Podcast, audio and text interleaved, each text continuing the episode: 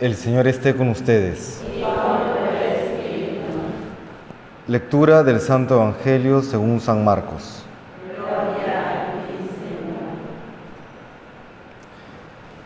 En aquel tiempo llamó Jesús de nuevo a la gente y les dijo, Escuchad y entended todos, nada que entre de fuera puede hacer al hombre impuro, lo que sale de dentro es lo que hace impuro al hombre. El que tenga oídos para oír, que oiga. Cuando dejó a la gente y entró en casa, le pidieron sus discípulos que les explicara la parábola. Él les dijo, ¿tan torpes sois también vosotros? ¿No comprendéis? Nada que entre de fuera puede hacer impuro al hombre, porque no entra en el corazón, sino en el vientre, y se echa en la letrina. Con esto declaraba puros todos los alimentos, y siguió.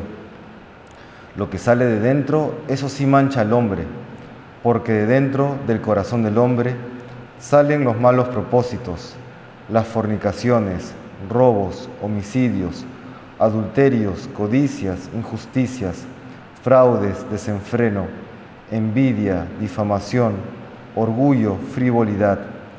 Todas esas maldades salen de dentro y hacen al hombre impuro. Palabra del Señor.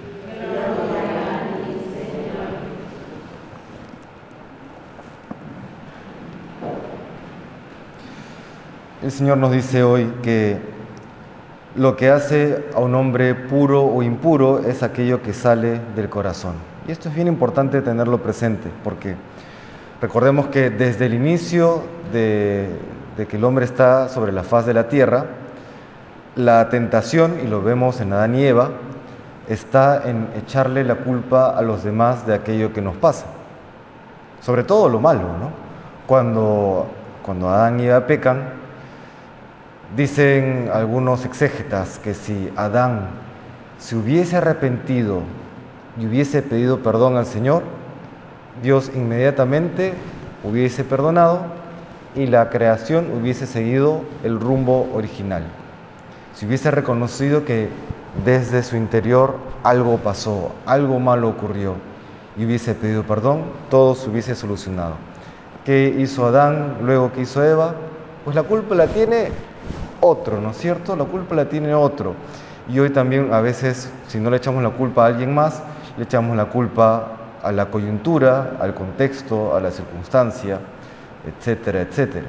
Comenzamos a tratar de eh, evitar el asumir la responsabilidad de nuestros propios actos. Hoy el Señor nos dice, no, aquello malo que, que realizas, no es producto del contexto, aunque pueda haber cierta influencia, porque ya la teología moral nos aclara que hay atenuantes o agravantes, dependiendo de la situación, pero finalmente siempre hay una responsabilidad personal ante aquello que realizamos.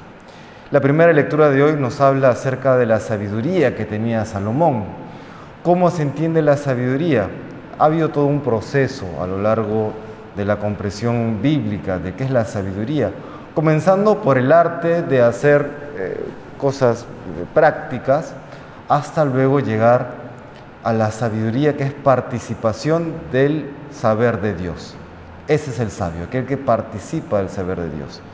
Y el sabio finalmente es aquel que comprende que no estamos acá solamente pues para vivir eh, y pasarla bien y vivir cómodamente, sino que estamos en este mundo para llegar al cielo.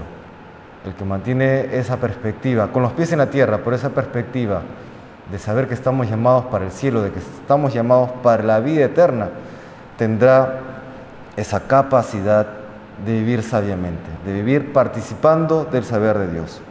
Por eso dice también el libro de los Proverbios que el temor de Dios es el inicio de la sabiduría. Aquel que sabe que algún día estaremos frente a Dios rindiendo cuentas, es lo que, es lo que le lleva a esa persona a vivir sabiamente, a vivir prudentemente, a vivir tomando las mejores decisiones y las decisiones que agradan a Dios siempre repercuten también en un ámbito práctico y en un ámbito temporal, aunque no significa siempre comodidad.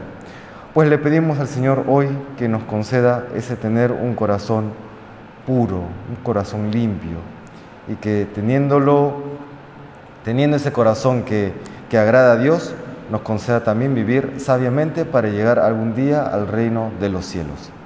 Que el Señor nos bendiga.